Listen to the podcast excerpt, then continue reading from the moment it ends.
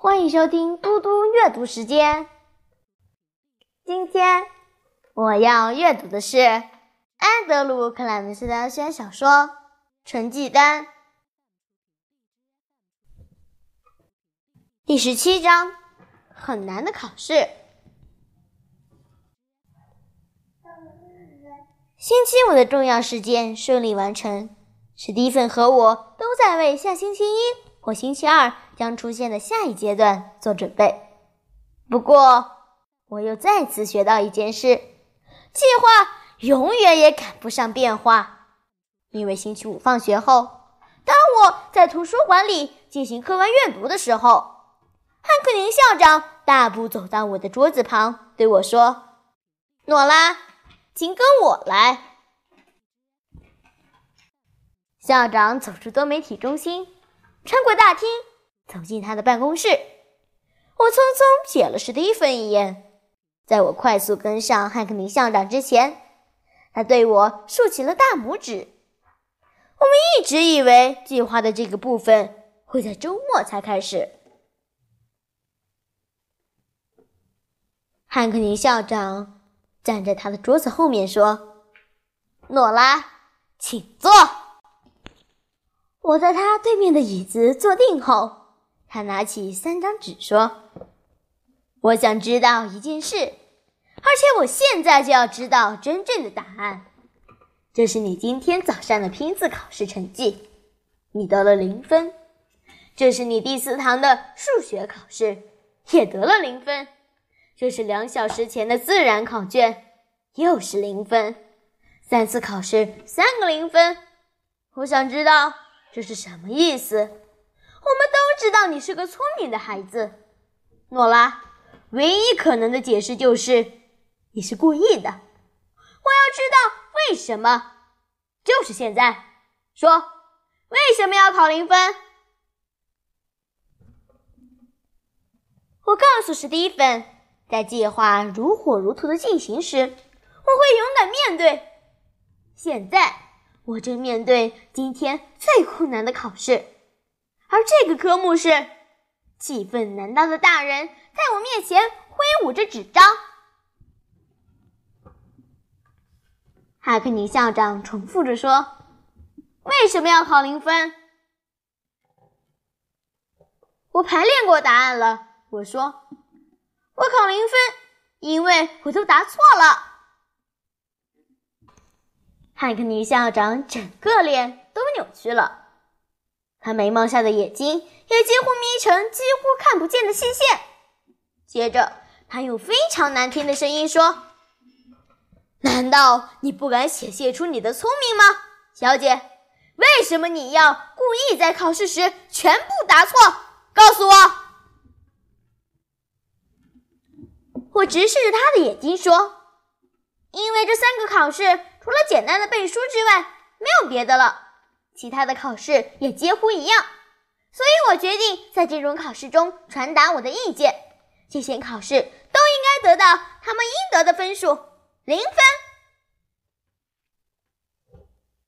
这是个微妙的时刻，因为假如汉克尼校长越来越生气，我可能会被处以停课。”甚至是被退学的处分。我好希望其他状况会出现。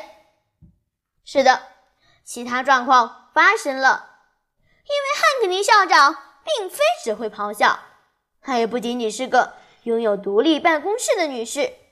她确实是在生气，但她仍然是位老师，而且是学校最顶尖的老师。她要处理每个年级的学习课程，而我正丢出了这个挑战。汉克尼校长怒视着我好几秒，然后他坐到椅子上，开始看考卷。大约一分钟后，他用比较冷静的声音说：“我知道你的意思，没错。”这些考试都是要求学生背很多资料，可是认识基本认识是最重要的，这是基础。你讨厌这些考试，是因为你想假装成普通的学生，可是你并不是。这些考试对大多数学生来说是好的。诺拉，你需要的是优等生课程。在优等生课程中，你会遇到很多具创造性的挑战，这才是你需要的。我已经和你的母亲谈过，我建议你开始上优等生课程，越快越好。或许你应该跳级到六年级，甚至是八年级。我可以感觉到汉克林校长喜欢跳级的主意，跳到六年级。正好可以让我离开他的学校，这是一个快速解决法，再也没有诺拉了。可是我摇摇头，其他学生怎么办？我可以得到有创意的、令人兴奋的东西，而其他学生得到的是功课表、词背书。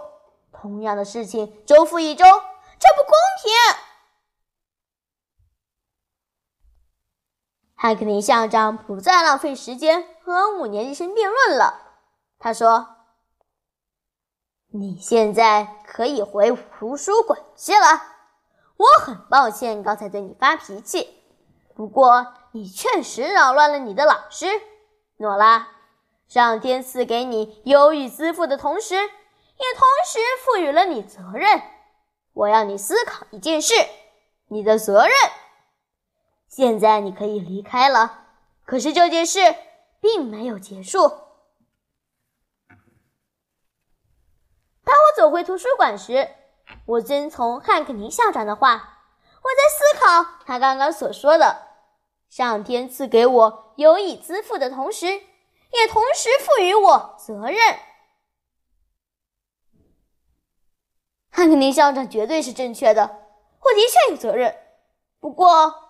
他和我对于责任的内容是什么有不同的想法。汉克尼校长说的另一件事也绝对正确，这件事并没有结束。